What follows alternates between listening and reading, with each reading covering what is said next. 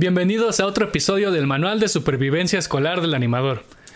Esta semana seguimos con la ronda de escuelas, ahora con un invitado, un compañero mío que conocí en VM.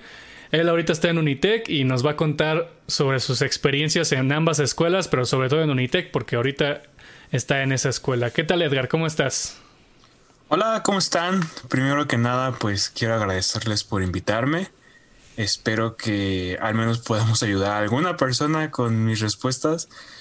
Eh, va a estar difícil encontrar a alguien que haya pasado lo mismo que yo, pero yo creo que algunas cosillas sí les puede ser de gran ayuda. Así que pues nada, gracias a los dos por, por esta invitación.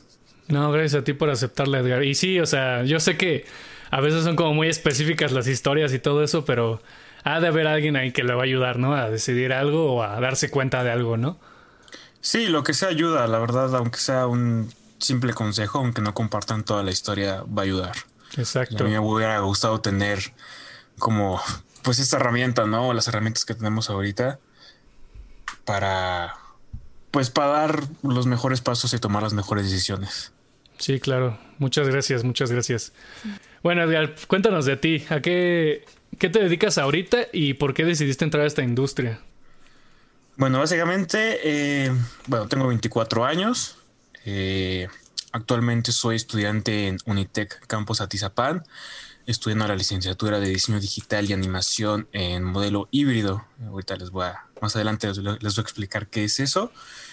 Eh, mi historia como con esta industria, pues no diría que fue extraña. Yo desde, digamos, secundaria, prepa, pues siempre me gustó el rollo de las computadoras. Creo que lo más cercano era pues programación, ¿no? Porque en secundaria quien te iba a enseñar animación digital te enseñaban lo típico de programación y me llamaba la atención. Eh, yo pensé que iba a estudiar algo por el estilo, no sé, ingeniería en sistemas o algo relacionado a programación, pero tuve un pequeño curso y me di cuenta que no era lo mío. Eh, se me daba una que otra cosilla, pero no me, no me apasionaba el tema de la progra. Entonces, este, tuve una feria de universidades eh, en, en la prepa y descubrí que existe una carrera que se llama diseño digital eh, o tal cual animación. Entonces me metí a investigar y dije, ah, no, pues la verdad está bastante interesante. Y pues ya, ya estuve investigando como todo ese mundillo. Pero yo creo que lo que más me motivó, yo tuve, pues ya hace algunos ayeres, un canal de YouTube y en ese canal de YouTube yo subía mis edits de Call of Duty eh, hacía montajes, los editaba con Sony Vegas, eh, le metía a veces un poquito de After Effects y me gustó mucho. Entonces yo creo que eso fue lo que me motivó a decir, pues está padre la edición de video, pero pues yo sé que hay un mundillo ahí todavía más grande que es modelado, eh, texturizado, render, animación, todo, todo, todo ese mundillo. Pero yo creo que fue lo principal y yo creo que la satisfacción de ver un trabajo tuyo al final y decir yo pude hacerlo y decir tiene mi estilo, tiene mi tiene algo mío, yo creo que es lo que me motiva a, pues, seguir haciendo cosillas, ¿no? Yo creo que es muy importante motivarte y para no estancarte en ese tipo de carreras, que, es difícil porque cada proyecto que, te dejen o cada proyecto que vayas a empezar tiene algo diferente. Creo que es lo padre de nuestra carrera, ¿no? Cada proyecto tiene lo suyo, tiene sus características que los hacen únicos y cada uno le puede meter pues lo que uno quiera. Entonces, básicamente fue eso, fue como combinación entre un poquito lo que estuve buscando entre secundaria y prepa. Eh, fui descartando opciones, también metí hasta arquitectura en una de mis opciones, pero al final YouTube me ayudó a darme cuenta que era lo que me gustaba, que era, pues sí, fue, empecé con edición de video, pero digamos que la animación, diseño tiene un buen de ramas, ¿no? Edición de video, rigging, lo que ustedes quieran. Pero yo creo que es cuestión de experimentar, eh, preguntar, eh, saber lo que no te gusta. Si estás dudando en algo, pues intenta hacerlo. Si no te apasiona, pues igual no es lo indicado. Probar con otra cosa y seguir haciendo eso. ¿Por qué entraste al Unitec, Edgar? Eh, bueno, es una historia larguilla, pero bueno. Dale. Vamos a empezar. Yo empecé, bueno, yo estudié en la prepa de el Kipling. No sé si algunos los conozcan, pero bueno, de ahí, eh, digamos que la opción más viable para mí económicamente era VM lo más verdes. Me quedaba cerca y, entre comillas, no es una escuela cara. Eh, busqué en otras opciones, sí, entre comillas. Está todo muy caro ahorita. Eh, y me quedaba bastante cerca, entonces fue de mis opciones número uno, porque también fui a, recorridos en el TEC, en la UP y demás, pero no eran colegiaturas que la verdad no, no eran como pensables, ¿no? No era, no era posible pagarlas. Entonces, VM fue mi número uno. Sí pensé en Unitec en ese entonces, pero yo creo que me fui por VM porque habían más conocidos, estaba más cerca, etcétera, ¿no? Entonces ahí me metí a ITIAD mm, durante cuatro semestres. Básicamente es la misma carrera con otro nombre. Y este. Y sí, la verdad me gustó bastante. Eh, aprendí mucho. Entre comillas, porque video, yo siempre he pensado bien y mal de las escuelas, siempre tienen sus pros y sus contras. Yo creo que la escuela siempre da el 50% y tú tienes que dar el otro 50%, si no, la verdad es muy difícil que logres algo solamente con lo que te enseña la escuela, ¿no? Pero bueno, a mí me gustó bastante mi carrera. Eh, lamentablemente mi papá se quedó sin chamba más o menos como el segundo semestre. Luego mi mamá me empezó a ayudar con los otros dos semestres, pero llegó un punto donde ya no se podía pues seguir con la colegiatura, entonces tuve que salirme porque pues no tenía sentido estarme quedando y tener esos adeudos, ¿no? Mi opción era salirme y esperar a que consiguiera trabajo y yo mientras podría empezar a conseguir trabajo. Nunca pensé que iba a estudiar, digo, que iba a trabajar en algo relacionado a mi carrera. Dije, cualquier trabajo sirve de medio tiempo para empezar a ahorrarle y volver a entrar, ¿no? porque quería tener al menos el suficiente dinero ahorrado para entrar bien y acabar. Creo que me faltaban cinco semestres, ya no me acuerdo cuántos eran, Y este. Y total, tuve que salirme en el cuarto semestre. Eh, estuve buscando trabajo. Entré a Costco como a los dos meses. No me gustó porque era. Era un puesto raro, un puesto que ni sabía que existía, que era cambaseo, que era salir a vender membresías. Entonces era. Sí, estaba bastante pesado. O sea, el ambiente de Costco siempre es como. Ah, mete a, mete a Costco, porque puros estudiantes. Sí, el ambiente está padre. Es como un buen trabajo para empezar. Pero ese, ese en específico no me gustó porque yo era el único de, medio tiempo a comparación de mis otros compañeros. Entonces no me acoplaba bien. O sea, no, no llegaba a tiempo con ellos. Me regresaba luego a veces solo. Eh, no sé, era todo un show. No, no fue el mejor trabajo, pero fue, dije, algo es algo, ¿no? A los dos meses decidí salirme y este... Y ya me fui de yendo a buscar más trabajos, más opciones. No busqué muchas en el sentido de que no me tomó mucho encontrar eh, un trabajo. ¿Por qué? Eh, porque mi papá tuvo un pequeño recorrido en una empresa que está por aquí cerca eh, que se dedica a hacer walls. No sé si están relacionados con el término. ¿Video walls? O sea, es como el video mapping. No, eh, no sé si no sé si se ubican las pantallas que están en, no sé, Cinepolis, que son las que tienen los presos que están todas como sincronizadas. Ah, ok, sí, sí, sí, Ajá, eso ya es un video wall. Ah, este, Digo, no hicimos esas, ojalá, ese cliente, pero bueno. Eh, y ya, entonces, este, fue esa empresa, mi papá conoce a alguien ahí, entonces se enteró que había una, un área de diseño que hacía un poquito de todo, eh, un poquito de animación 2D, una animación 3D, nada del otro mundo, algo súper sencillo porque básicamente es como una pequeña agencia, ¿no? Como que el plus que le da a la empresa es, te vendo el video wall y al plus te doy un poquito de creación de contenido. Entonces, este, pues me metí ahí, eh, la verdad, sin nada de experiencia, obviamente yo saliendo de, la mitad de VM, pues qué experiencia voy a tener. Eh, además de un portafolio, la verdad, mal hecho. Eh, me acuerdo que llevé mi USB con 20 carpetas y en cada carpeta tenía un proyecto diferente. Ese fue tal cual lo que enseñé. mi CV fue hecho en Word, lamentablemente. Pero digamos que por, por, la amistad de mi papá, pues dijeron, vamos a dejar que esté un mes de prueba, a ver cómo le va. Ellos pensaban que no sabía sin nada de animar en After Effects, que creo que era lo número uno que íbamos a ocupar. pero al final pues sí sabía animar algo eh, y les gustó bastante cómo trabajé. Yo siempre trato de dar como ese, ese 110%, ¿no? Para... Y más porque quería el trabajo, porque dije, me está súper cerca, este, está interesante, voy a aprender un buen, porque creo que cuando entras a una empresa, yo creo que te haces chiquito cuando ves a los demás que tienen más experiencia, más años, que tienen maestrías, etcétera. Entonces, este, como que no, no, te haces chiquito y luego no sabes cómo, cómo, cómo relacionarte con ellos o crees que te van a correr al día siguiente. Pero yo creo que es todo lo contrario, te tienes que relacionar con ellos para aprender.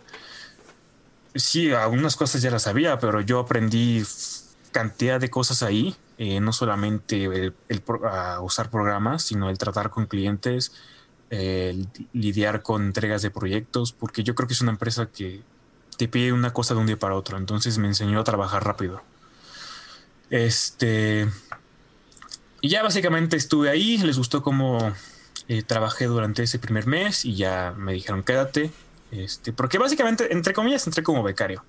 Por lo mismo, por no tener título. Si Sí me preguntaron, oye, ¿estás estudiando? ¿O qué onda? ¿Qué estás haciendo? Le dije, no estoy estudiando. Eh, les dije tal cual, mi papá ahora no tiene trabajo, por eso me metí aquí y me preguntaron, oye, eh, ¿qué pasa si entras a estudiar en, no sé, en cinco meses? ¿Te saldrías de trabajar? Y yo, no, si yo puedo estudiar y trabajar al mismo tiempo, me queda perfecto. Que elevara yo era algo que no me imaginaba porque nunca lo he vivido.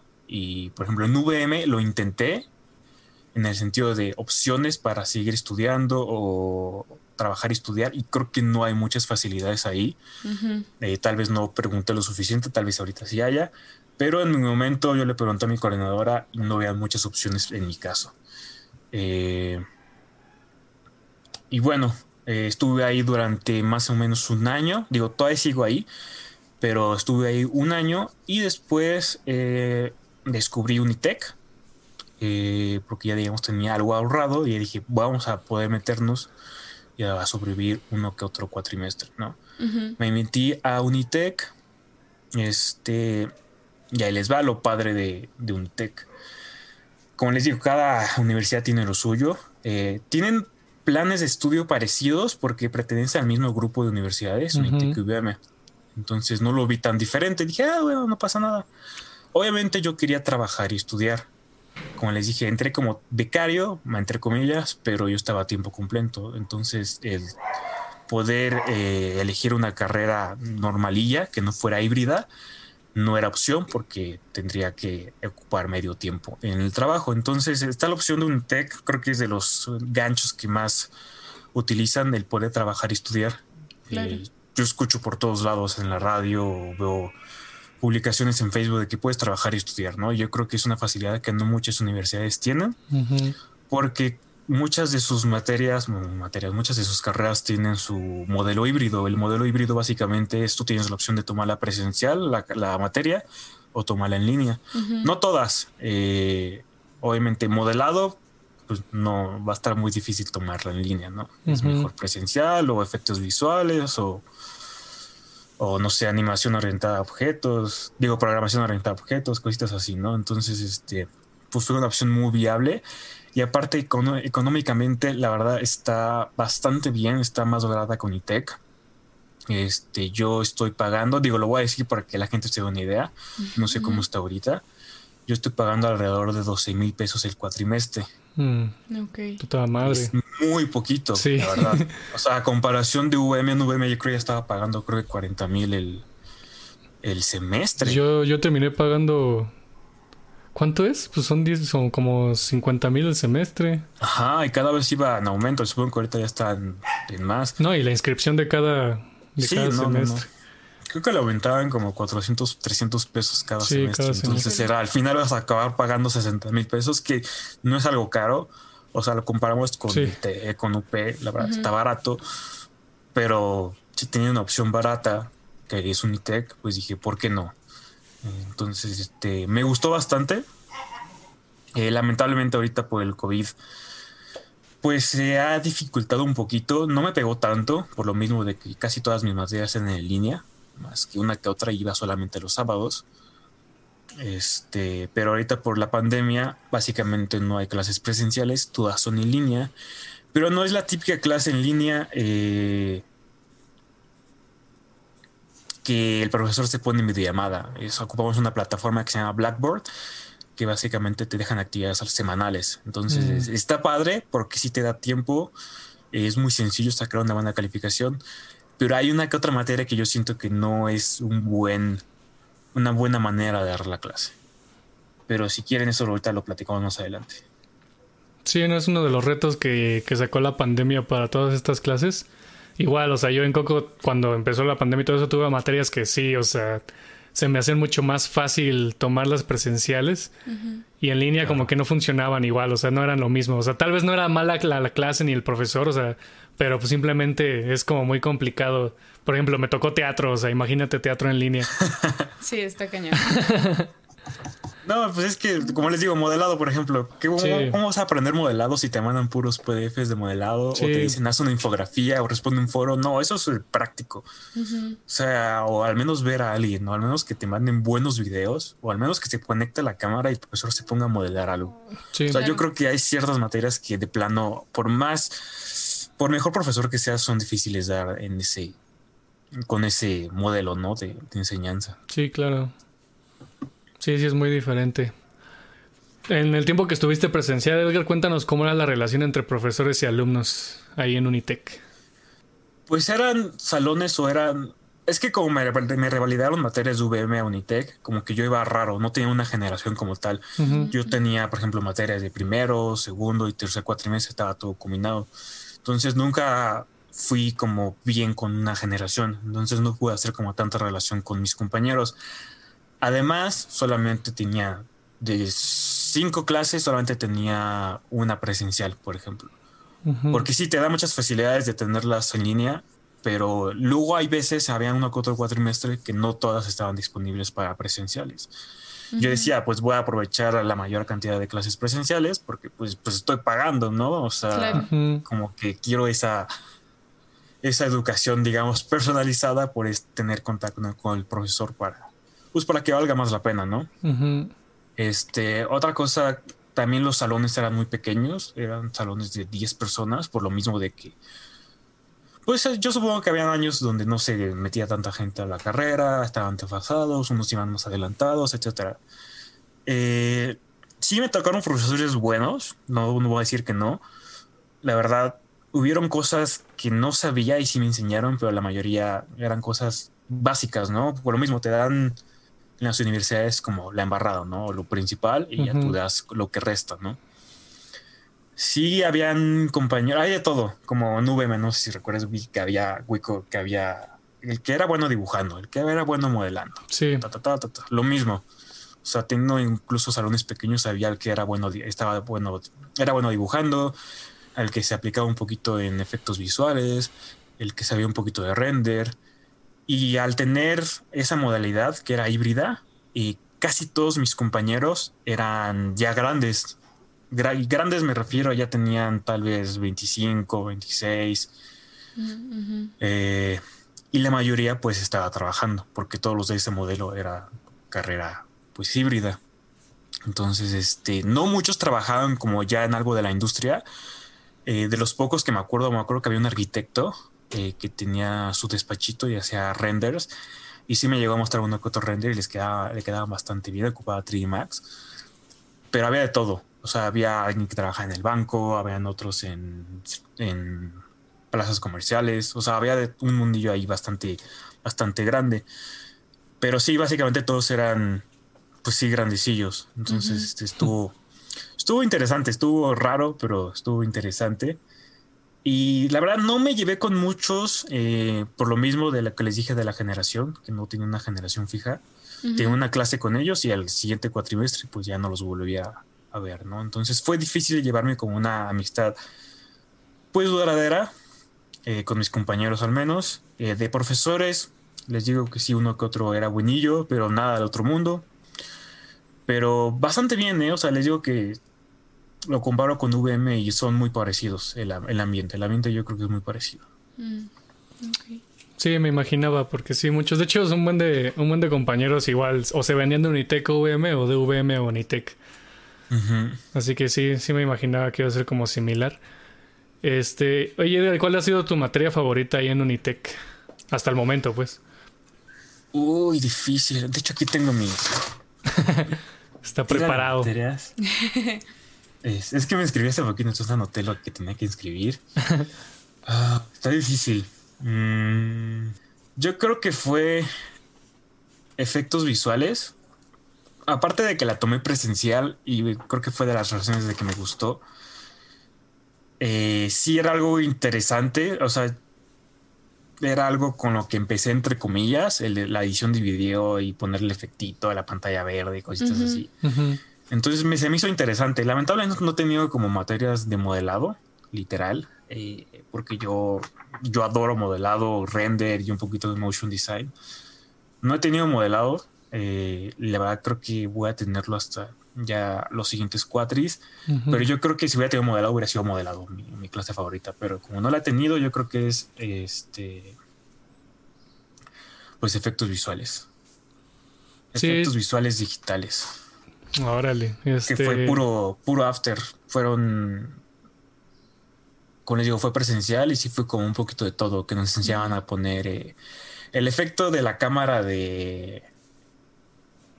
De no sé, un superhéroe de X-Men, ¿no? Y te enseñan a ponerle blur y que se movía la cámara mm. o hacer una máscara. Eh, pues sí, desde, desde mover un, un, cuadrito de A a B hasta hacer una pantalla verde. O sea, fue un poquito de todo, me gustó. No fue así como, ah, aprendí cosas que jamás había visto, pero estuvo interesante. Mm. Sí, está bien, ¿no? Y al final como que esas bases te pueden ayudar mucho ya después a entender cualquier cosa compleja que necesites hacer. Sí, como les decía al principio, al final la universidad te va a dar la base. O sea, muchos luego se quejan de la universidad, oye, no me enseña esto, prefiero ver un video de YouTube o prefiero entrar a un curso. Pero al final la universidad te va a dar eh, el 50%, yo creo, te va a enseñar la, base o los principios básicos y uno tiene que dedicarse eh, a dar ese plus, ¿no? Ese paso más. Me acuerdo que un profesor dijo eso, que fue este, el que nos dio ZBrush, este, de lentes. Sí, eh, este Efraín. Efraín. Este, Efraín nos dio ZBrush, era exalumno ahí de VM y era muy bueno, creo que fue de mis profesores favoritos. Eh, y nos dijo, yo creo que un día estaba con otro compañero así acabando y se apagando las compus y e hizo un comentario que la verdad yo estoy completamente de acuerdo si te quedas con lo que te enseña la universidad, no vas a llegar a ningún lado. La competencia afuera está cañona, cada vez es más fácil hacer renders fotorealistas, eh, crear animaciones, o sea, que tenemos una cantidad de programas ahorita que el aprender, tenemos una cantidad de programas y cursos y maneras de aprender, eh, ya sea doméstica, ya sea Udemy, ya sea YouTube. Yo creo que YouTube es la herramienta más sencilla, hay de todo en YouTube y es gratis para aprender eh, cosas de, nuestra, de nuestro mundillo, pero si te quedas con lo que te enseña la universidad y ya crees que con esto vas a hacerla en, el mundo real, la verdad está mal. Eh, tienes que aprender tú, desarrollarte tú, agarrar experiencia con lo que te enseña la universidad. Así te la enseñe bien, te la enseñe mal, tú dedícate a aprender por tu cuenta también.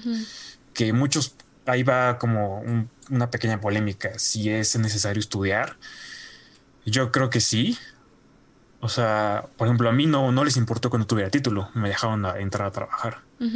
Que fue, pues bueno, gracias a Dios que no les importó, pero no es la misma empresa que todas las demás.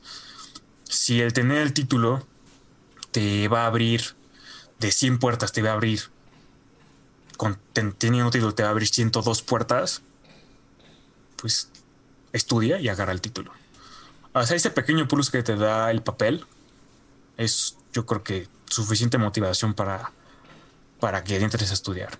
Que sí, puedes no estudiar y, aprender por tu cuenta, yo creo que es completamente posible, pero si tienes el dinero y el tiempo de entrar a estudiar, yo creo que deberías, deberías hacerlo.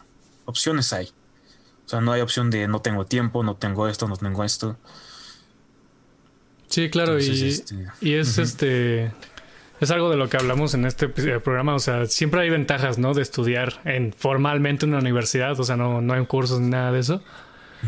O sea, sí, principalmente el papel, y tienes razón, sobre todo en, en, el campo de publicidad para nosotros nos abre muchas más puertas tener ese como papel porque pues ah, es, es gente que a veces no, no sabe, ¿no? A lo, que, a lo que nos dedicamos, así que ese, ese como papel, ese como background nos ayuda como a explicar y a que sepan que lo podemos hacer nosotros, ¿no? Y también de lo que más, de lo que más este creo que nos ayuda y que luego sugerimos mucho es que si quieran salir al extranjero. Creo que es de las, de las ventajas más cañonas que te da el título. Claro. Así que sí, o sea, sí, sí, como dices tú, se te va a abrir más puertas y puedes, pues dale, ¿no? A mí yo tenía un compañero, bueno, sí tenía porque ya no está ahí trabajando conmigo, pero él tenía bastante más experiencia que yo, era un crack en After Effects y sabía un poquito de todo, que les digo que ahí hacíamos un poco de todo, pero me decía, tú vas a entrar a la escuela y no te van a enseñar algo que no sepas. Y sí y no, o sea, todo lo que me enseñaron o lo que me están enseñando ahorita, hay cosas que no sé, hablando de teoría, eh, porque son cosas que no llevé y que no he investigado. Pero yo creo que esas bases de teoría, no sé, teoría del color o fundamentos de la comunicación, no sé, teoría, teoría y aplicación del color, todo ese tipo de cosillas te dan las bases para combinarlo con lo que ya sabes y dar pues, ese, ese pequeño plus, ¿no? Pero sí, o sea, te digo, hay de todo. O sea, habrán algunas empresas, algunos estudios que sí te pidan el, el, título y así digas súper indispensable, no es, pero se ve bien, se ve bien que tengas el título porque no tener título les puedes dar a entender, oye, igual y vas a estudiar y me vas a, vas a renunciar o vas a querer tales eh, que te acomodamos el horario para cuando entres, cuando entres a estudiar, etcétera. No sé, o sea, hay de todo. El mundo afuera hay un buen de cosas. Eh, sí, lo más importante es el demo, el CV, pero si yo digo, si tienes la oportunidad, tiempo, yo creo que lo más complicado es el dinero. eh, y no sé, igual algunos no tienen una computadora como para empezar y empezar a, a, estudiar ellos mismos, pero pues te metes a trabajar medio tiempo, donde sea, ya te ahorras para una computadora de unos 15 mil pesos al menos para empezar a estudiar. Pues yo creo que si tienes ganas, hay maneras de hacer las cosas. Es solo que te apasione. O sea, yo, yo me acuerdo que en VM tenía un buen de compañeros que no sabía que les apasionaba la carrera. De hecho, habían varios que decían, oye, ¿por qué estás estudiando aquí? Y decían, no, es que no me gusta. De hecho, este, este, este amigo que, que ya no estaba trabajando conmigo, no le gustaba animación. Él siempre quiso ser chef, pero estudió animación. Mm. Nada que ver. Nada que ver, la verdad, sí. No, y es súper raro, ¿no? Normalmente es al revés. Tamar, yo no quiero ser chef, quiero ser animador. No, bueno, sí, en nuestro caso, porque hay dos, creo que sí, hay uno en nuestra universidad, Diego. Ah, sí, tenemos un compañero que estudió, que estudió gastronomía y ahorita ya está echando la carrera de animación. Sí, como que se me haría más común hacerlo al revés. Por ejemplo, el que les dije de arquitectura, que estaba en Unitec, pues fue el plus, ya tenía su título de arquitecto, pero se metió a animación porque quería algo más. Pero sí, este chavo eh, se llamaba Hugo. Sí, me, una vez me dijo que no, no le gusta animar. O sea, era muy bueno. Les digo que en After Effects del 1 al 10 era un crack, era un 8. Y teniendo After Effects que es súper grande, o sea, no, creo que nunca acabas de aprender After. Eh, se notaba que no le apasionaba. O sea, no se metía a investigar o luego no le echaba ese plus a los proyectos. O sea, por más bueno que eres y no te apasiona, mm, se nota. Sí. Se nota en, en todos los trabajos. Sí, y hay un buen de cosas, ajá, hay un buen de cosas que te pueden gustar, o sea, el mundo, el mundillo de la animación está, tiene tantas cosas, pueden ser eh, motion graphics, pueden ser, eh, puede ser rigging, texturizado, no sé, hay un buen de cosas que te pueden gustar. Obviamente lo que conviene, yo digo que siempre, o al menos aquí en México, yo creo que es importante saber de todo, y al menos conocer qué hace, no sé, un departamento de rigging, ¿no? Para no echarlo a perder en el modelado, ¿no? O sea, ser un generalista yo creo que es una muy buena opción. Sí, tienes razón. Nuestros profesores en Coco nos insisten mucho aquí. Bueno, que ya que nos dicen que ya no solo aquí, sino que en la industria en general de todo el mundo ya es más valioso un generalista que sepa resolver varios problemas, como para no como trabar ese proceso, ese pipeline que tenemos, ¿no? O sea, si, si tú ya sabes cómo arreglar un problema que dejó el rigger, pues para qué se lo regresas, ¿no? Y arréglalo tú y pues así ya el pipeline sigue como un poquito más, este, más fluido. Y sí, sí nos han enseñado eso mucho en, en Coco y tienes razón, o sea, y tú que has estado ya más como metido en la industria trabajando, pues lo has de saber. Sí, o sea, no es como indispensable saber el 100 de todo, porque está cañón. Sí. Pero con saber un algo con, que, con lo que te especialices, no sé, a mí me gusta modelado. Entonces, ser un crack en modelado, pero tener al menos un 50% de noción de, de UVs, ¿no? O al menos poder sacar tu modelado con UVs también sé render, entonces también puedo sacar un render. O sea, tener ese, ese plus, ese, tener un workflow ya hecho, eh, pues aumentar yo creo que el portafolio de programas, porque he visto un buen de vacantes que te piden, sí, la mayoría piden Maya, porque pues, es el estándar, pero incluso mi jefa eh, tuvo contacto con una empresa hace una semana, no recuerdo el nombre, pero le pedían modelado en Cinema 4D que era algo súper raro. Normalmente te piden pues modelado en Blender, Maya o cualquier otro programa, ¿no? Es como los de preferencia. Pero modelado en Cinema 4D creo que nunca he visto una vacante así. Es raro. No digo que no se pueda modelar, se puede modelar, pero no es un programa tan amigable para modelado como Maya, ¿no? Por ejemplo, o hasta Blender. Sí, sí, se me hizo súper raro esa vacante, pero estaba muy lejos y creo que por eso no la aceptó. No, y, es este, pues cada, cada empresa se, se acomoda con su propio con su propio software, ¿no? con su propio pipeline. Yo creo que Blender va a crecer muchísimo estos años porque es gratis y porque ya están implementando un buen de cosas. Sí, sí, la verdad yo creo que Maya se anda quedando muy atrás. Sí.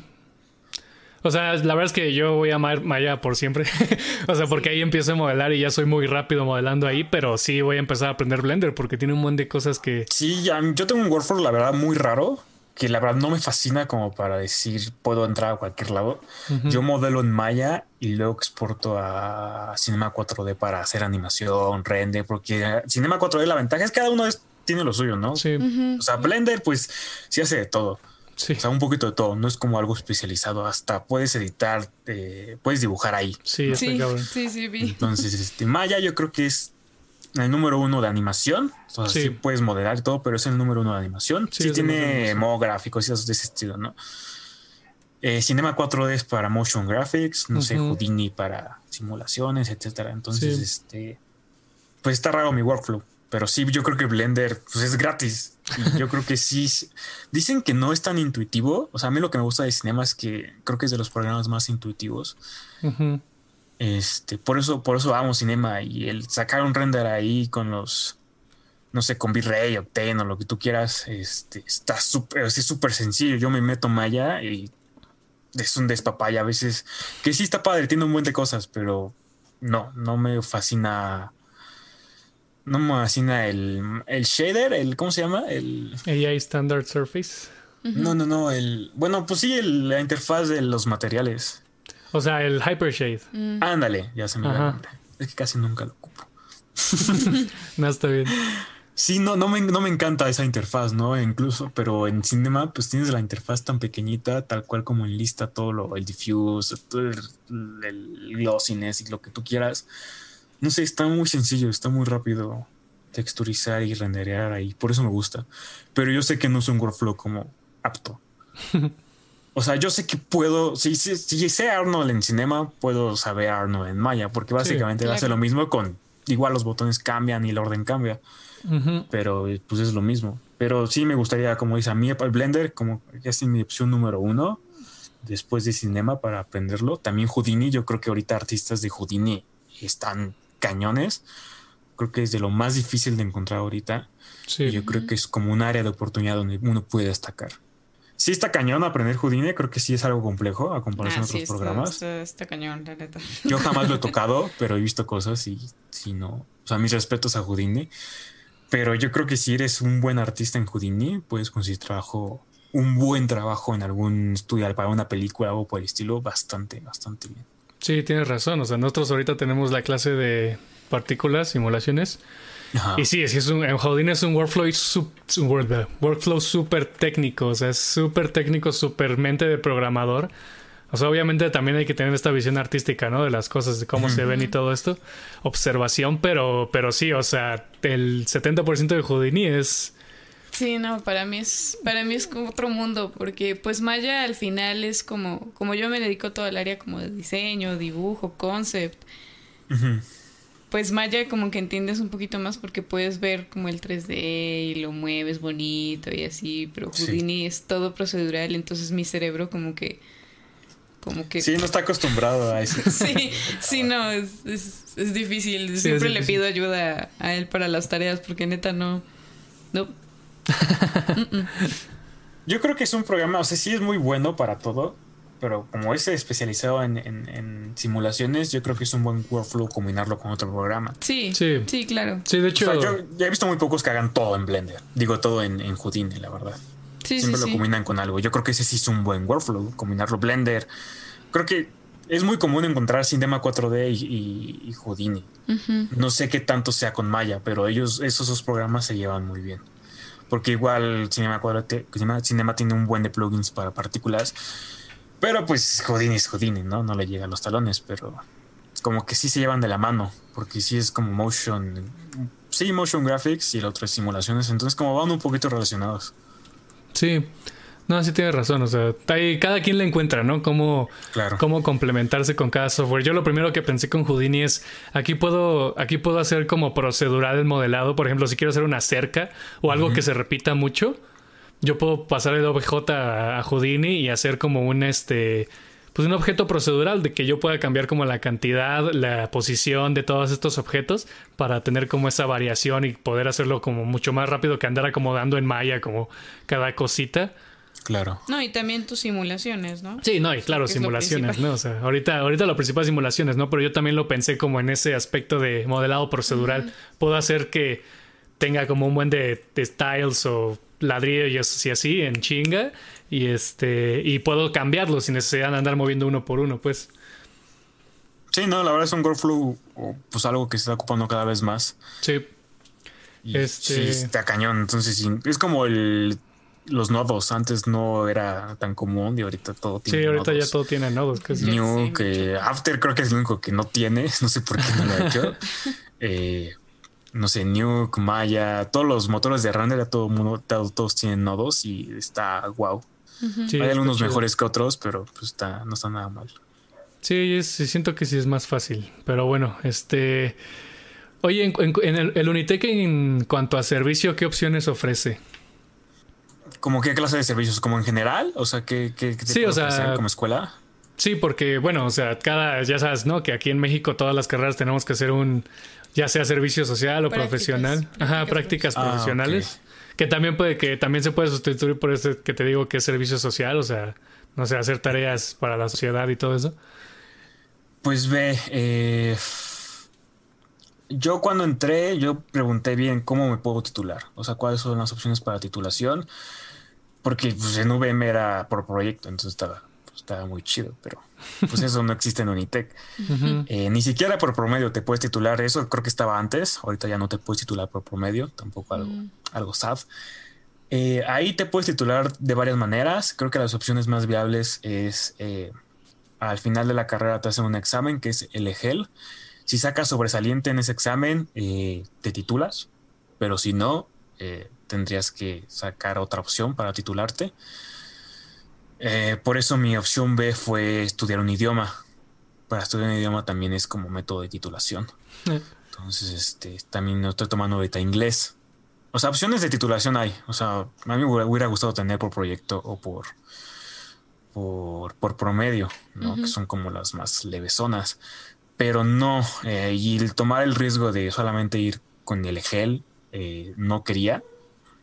Entonces decidí tomar inglés, que inglés está muy sencillo ahí en esa escuela. Entonces, este, yo creo que es una buena opción para titularte. Eh, de servicios, eh, de servicio social o sí, servicio social, sí hay opciones. De hecho, ya me toca hacerlo este cuatri. Tengo que tener el 70, 50, no, el 60% de la carrera, del progreso de la carrera para poder hacerlo. Y tiene un listado de, empresas, todavía no las veo porque mi empresa no está ahorita, eh, está en esa lista, entonces quiero ver cómo se le puede hacer para que me tomen en cuenta el tiempo que llevo ahí para mi servicio, ¿no? Sí, claro. Creo que es un tema porque como estoy recibiendo un sueldo, creo que no cuenta. Claro. el servicio tiene que ser, pues no tienes que tener un sueldo. Ajá. Entonces creo que es un tema, pero les digo, no he investigado mucho de ese tema en, el sentido de no sé qué tantas empresas haya, pero opciones hay. De hecho, mi jefa me recomendaba, pues, no desperdiciar como esa opción con la empresa, que estoy ahorita, e intentar buscar otra, porque creo que es una buena manera de conseguir trabajo, conseguir contactos el encontrar un buen lugar siendo eh, becario, aunque no te den un sueldo y que vean que eres muy bueno y que te digan quédate, cuando acabes la escuela te doy tanto y te quedas. Sí, claro. Pero la verdad sí está difícil eh, tomar esa decisión porque ahorita yo no tengo tiempo de, hacer mi servicio. O sea, tengo escuela y trabajo, entonces no, no puedo hallar el tiempo para hacer eso. Entonces mi opción es esperarme a que acabe la escuela o hacer eso. Pues sí, yo creo que yo creo que sí tienes oportunidad de, hacer que te cuenten las horas y más porque dijiste que estuviste como un mes de becario, ¿no? Pues bueno, o sea, eso puede ayudarnos, supongo, a, completar cuántas unas pocas horas de en ese aspecto.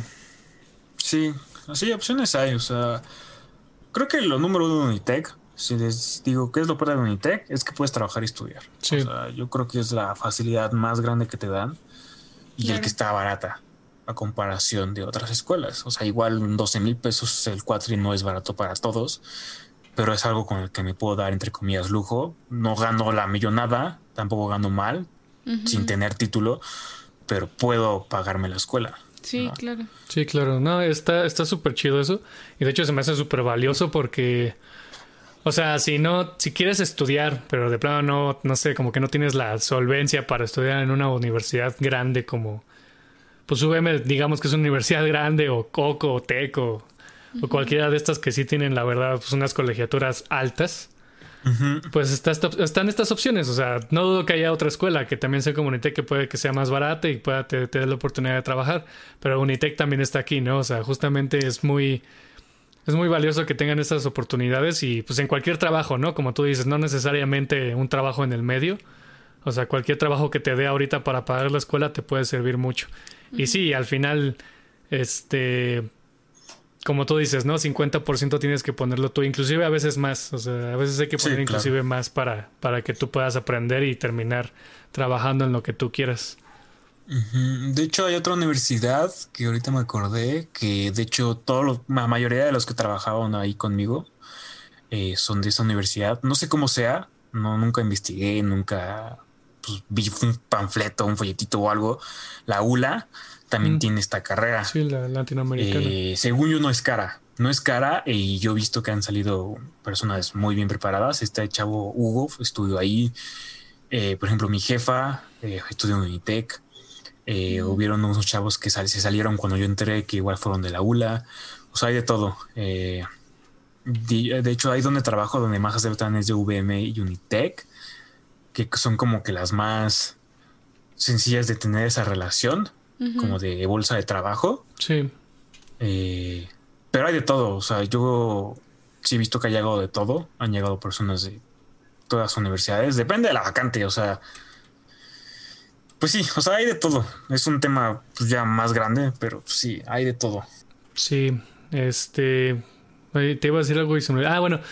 Este, a ver si luego nos puedes enviar un contacto para también entrevistar a los chavos de la ULA, porque pues también es, es otra opción y es otra es otra perspectiva en todo este mundo de la animación de estudiantes. Creo que creo que eso es todo, Edgar. Creo que ya respondiste bastante bien las preguntas y todo quedó muy claro. ¿Algo más que quieras decir? Uh, uh, pues sí, como traten de... Es algo que me acordé ahorita cuando hablé de, que metían muchas personas de VM y Uniteca donde yo trabajo. Sí, esfuerces un buen en el demo o en su book, en los que ustedes quieran, porque me, me, yo llegué a entrar con mi jefa a un par de entrevistas y eran personas ya egresadas eh, de VM y eran CVs y books que parecían de segundo semestre. O sea, incluso agregaron fotos, tomaron fotos del trabajo con el celular y las pusieron en su book. Así les valió O sea, yo creo que es algo que la verdad no muchas escuelas Eh, no muchos profesores van a decirte tienes que hacer tu portafolio así, así, así, así, así. Pero yo creo que puedes llegar con un profesor y decirle, oye, profesor, ¿le gusta mi, mi book? ¿Le gusta lo que ve? ¿Qué quitaría? ¿Qué agregaría? O incluso con amigos. Yo me acuerdo que tú, como me dijiste, yo quitaría esto, esto de mi página de ArtStation. Este, no sé, o sea, pedir opiniones, porque tú tienes que entregar lo mejor. o sea, no, si no tienes nada así súper padre, aunque entregues un proyecto, entrégalo bien. Porque si entregas un proyecto súper bien y el siguiente está súper mal, opacas al primero. Entonces tienes que tener toda su. O sea, tiene, todo, todos tienen que tener la misma calidad. O incluso cada una. Cada proyecto mejor que el anterior. Entonces, yo sí les sugiero, pues, donde sea que vayan a estudiar, sí métanle ganas a, a su demo. Eh, y si no tienen proyectos con clientes, no importa, háganlos ustedes. Hay un buen. Todo mi demo son de proyectos personales, entonces no hay ningún tema. O sea, inspírense, practiquen, eh, hagan un poquito de todo. Depende de la empresa donde vayan a entrar. Si es motion graphics, van a hacer un demo de motion graphics. Si es modelado, pues pon modelado. O sea, no tiene que ser un demo para todo. Y pues ya depende de la escuela donde vayan a estudiar. Les digo que hay opciones. Este Incluso yo me acuerdo que llegué a pensar entrar en, Coco antes de entrar a Unitec. Sí, me acuerdo. Pero no me alcanzaba. Sí, o sea, no era tanta la diferencia. Ajá. Sí, no, no, no era tanta la diferencia con Coco. Y dije, Coco es Coco, pero me queda súper lejos y está un poquito más cara. En ese entonces, ahorita creo que ya está un poquito más cara, pero no, no tenía ese dinero, ¿no? Si hubiera tenido tanto dinero ahorrado y le digo, bueno, puedo subsistir de aquí a tanto y me las arreglo en los últimos dos semestres. Pues digo, va, me la aviento. Porque es Coco, entonces Coco pues, yo la tenía como hasta arriba, ¿no? También es otra opción, no puedes, no tienes que a fuerzas entrar a universidades como VM, Unitec, el TEC, UP, etcétera. Puedes entrar a escuelas personalizadas, este, pues sí, ¿no? Personalizadas a la industria, no sé cómo se les diga. sí. sí, eso es como su, su especialidad, pues. Ajá, especializadas, ándale se me fue la palabra. Entonces yo creo que opciones hay. Eh, si no sabes qué estudiar, pues meterte a investigar, meterte a experimentar en YouTube, en cursos. Los cursos están súper baratos, hay cursos de 100 pesos. Entonces, no sé, estamos en un mundillo. Lo para nuestra carrera es que hay un buen de facilidades para aprender, que es bueno y malo. Lo bueno es que son facilidades, pero lo malo es que hay un buen de competencia. Pero no sé, o sea, Depende de cada quien, depende de la situación. No me puedo comparar con alguien más porque igual su situación es diferente. Pero espero que, que al menos les haya ayudado algún consejo, ¿no? No, sí está perfecto. De hecho, nada más para agregar, el reel es tan importante que en Coco es, creo, de hecho el reel es nuestra titulación ¿eh? en Coco. Ah, sí, sí me acuerdo. Este, así que en Coco nos insisten tanto en cómo presentamos nuestro reel. en cómo eh, presentamos nuestro reel. Este, cada año tenemos la revisión con Juan Carlos Navarro y aunque tus trabajos sean como bien chidos, que sean como trabajos de nivel muy alto, la forma en la que los presentas puede influir mucho en cómo se ve en tu portafolio y en cómo y, en cómo en si te contratan o no, porque yo he hecho trabajos que yo considero buenos o que los profesores consideran muy buenos, pero por el simple hecho de no presentarlo de una manera correcta te puede quitar eso. Te puede quitar muchas oportunidades. Así que sí, como dice Edgar, o sea, pidan un buen de feedback en el reel. Hay un buen de también de pláticas en YouTube, en línea, en festivales de sobre, sobre cómo armar tu reel. O sea, es muy importante que vean esas pláticas. Sí. Hay algo que también pues escuchamos cada vez más seguido y es que las, los estudios y las empresas están dejando de usar PDFs porque pues es un rollo, o sea, los pierden, como se mueven como entre tanta gente, en, en algunas empresas, no en todas, pero pues se mueven entre tanta gente, pues se pueden terminar perdiendo las aplicaciones, etcétera, etcétera. Entonces, pues algo que sí te recomiendan mucho es que hagas una página. Es caro, ¿no? Entonces, pues haz una página en Wix, no sé, gratis. Pero pues sí hay como buscar esas alternativas también como para estar al tiempo, ¿no? En lo que están pidiendo también los estudios. Yo creo que hay opciones. O sea, yo creo que tener solamente ArtStation, por ejemplo, es, no es una muy buena opción en el sentido de solamente tener eso. Tienes que tener tu, tu, algo personalizado, ¿no? Claro. Pero es una buena manera de empezar y ya darle ese plus al CV, ¿no? O sea, tu Behance, tu ArtStation, una página personalizada o este, incluso Wix, yo no le veo tema, está muy personalizable, está muy autoadministrable, pues el, el, punto es la presentación. Sí, exacto. Obviamente te da más puntos el tú hacer tu página y meterle un buen de creatividad, que yo creo que la creatividad es lo mejor. De hecho, está de moda, no sé, en poner ahorita tu código QR y ya con el QR que te mande al demo, ¿no? Sí. Ah, eso está padre, eso no lo había escuchado. sí, no está tan difícil, solamente pues metes la URL y ya te genera la, el QR y está está, está padre, se ve algo moderno. igual es algo que nadie va a ocupar, pero se ve bien. Sí, claro. Sí, no, está muy chido. Hay alternativas para que también lo puedas hacer tú, pues gratis, ¿no? No tiene que ser necesariamente que te compres a fuerzas tú. Hay muchísimas plataformas, hay muchos reclutadores que también checan tu Instagram. Entonces, si quieres targetear tu Instagram para que sea algo profesional, pues haz eso. Yo en, en realidad no lo hago profesional, pero pues, También, no sé, elegir buena música, que no aburra. y no hacerlo tan largo. O sea, yo he visto los mejores demos que he visto han sido de un minuto, usando un, minuto veinte. Pero he visto demos muy lentos. De hecho, mi primer demo era como dos minutos, entonces estaba súper aburrido. Eh, jugar con la sincronización de la música, hacerlo dinámico, poner qué programas usaste, poner si eres proyecto personal, eh, poner los clientes, eh, o sea, no sé, opciones hay y el dinero yo creo que no es una excusa, son las ganas. Sí, claro. Este, pues bueno, gracias Edgar, este, por estar en el programa. Este, ¿te compartimos alguna red o algo? Ah, pues yo creo que solo mi Instagram eh, es edgar.redondo.p. Si no, pues ahí te la paso al rato. Ahí tengo igual en mi descripción más redes, mi ArtStation y demás. Digo, está un poquito abandonado, ahorita la verdad no he tenido tiempo, pero está, tiene bastantes trabajos que he hecho. Y ya, bueno, pues espero les haya ayudado a algunos, a los que nos, están escuchando, y pues gracias por la invitación, se agradece. Yo creo que es un buen proyecto de parte de ustedes. No mucha gente hace esto que, que, que están haciendo. La verdad, yo creo que algo que podrían hacer eh, digo, yo creo que en podcast está difícil, pero ya en una fase 2, no sé, haciendo videos, revisión de portafolios, algo por el estilo, estaría muy bien.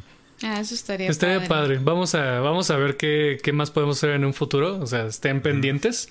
Vamos a buscar como, pues no sé, o sea, algún proyecto en conjunto con profesores, con egresados que ya están trabajando, cosas así, para que pues crezca esta comunidad o, más bien más que crecer, yo creo que ya está grande, yo creo que más bien juntarla más, ¿no? Sí, pero la verdad está, está de lujo, yo creo que es un muy buen proyecto, o sea, va a ayudar a un buen de gente. Yo cuando entré a Unitec tuve que pedir feedback de personas que ya estaban en Unitec, o sea, no tenía esta opción, ¿no? Entonces, este, pues sí, está muy de lujo. Sigan así. Muchas gracias, Edgar. Bueno, esto ha sido todo por hoy, chavos. Muchas gracias. No se olviden seguirnos en nuestras redes. Igual los dejamos en la descripción de todas las plataformas en las que estamos. Igual si tienen alguna duda, que este comentario, mentada de madre, este problema que nos quieran hacer llegar, ahí está nuestro Instagram, está abierto nuestro canal de mensajes. Igual también se abren sugerencias para episodios, porque si tienen alguna escuela que quieran investigar o, o, o su escuela quieren que esté en el programa, pues háganoslo saber. Y ya, nos vemos el próximo lunes, chavos. Nada más van a tener que tener tantita paciencia porque esta temporada ya estamos como super full. y estamos viendo si, si cambiamos el horario o algo así. Entonces, y pues ya famosos, ¿eh? No, la verdad no. No, la verdad no, pero no importa. O sea, mientras seguimos llegando a gente que lo necesita, aunque sea Como que llega una persona es suficiente. Exacto. Sí, sí, la verdad. Pero bueno, entonces nos vemos el próximo lunes, chavos. Bye. Adiós.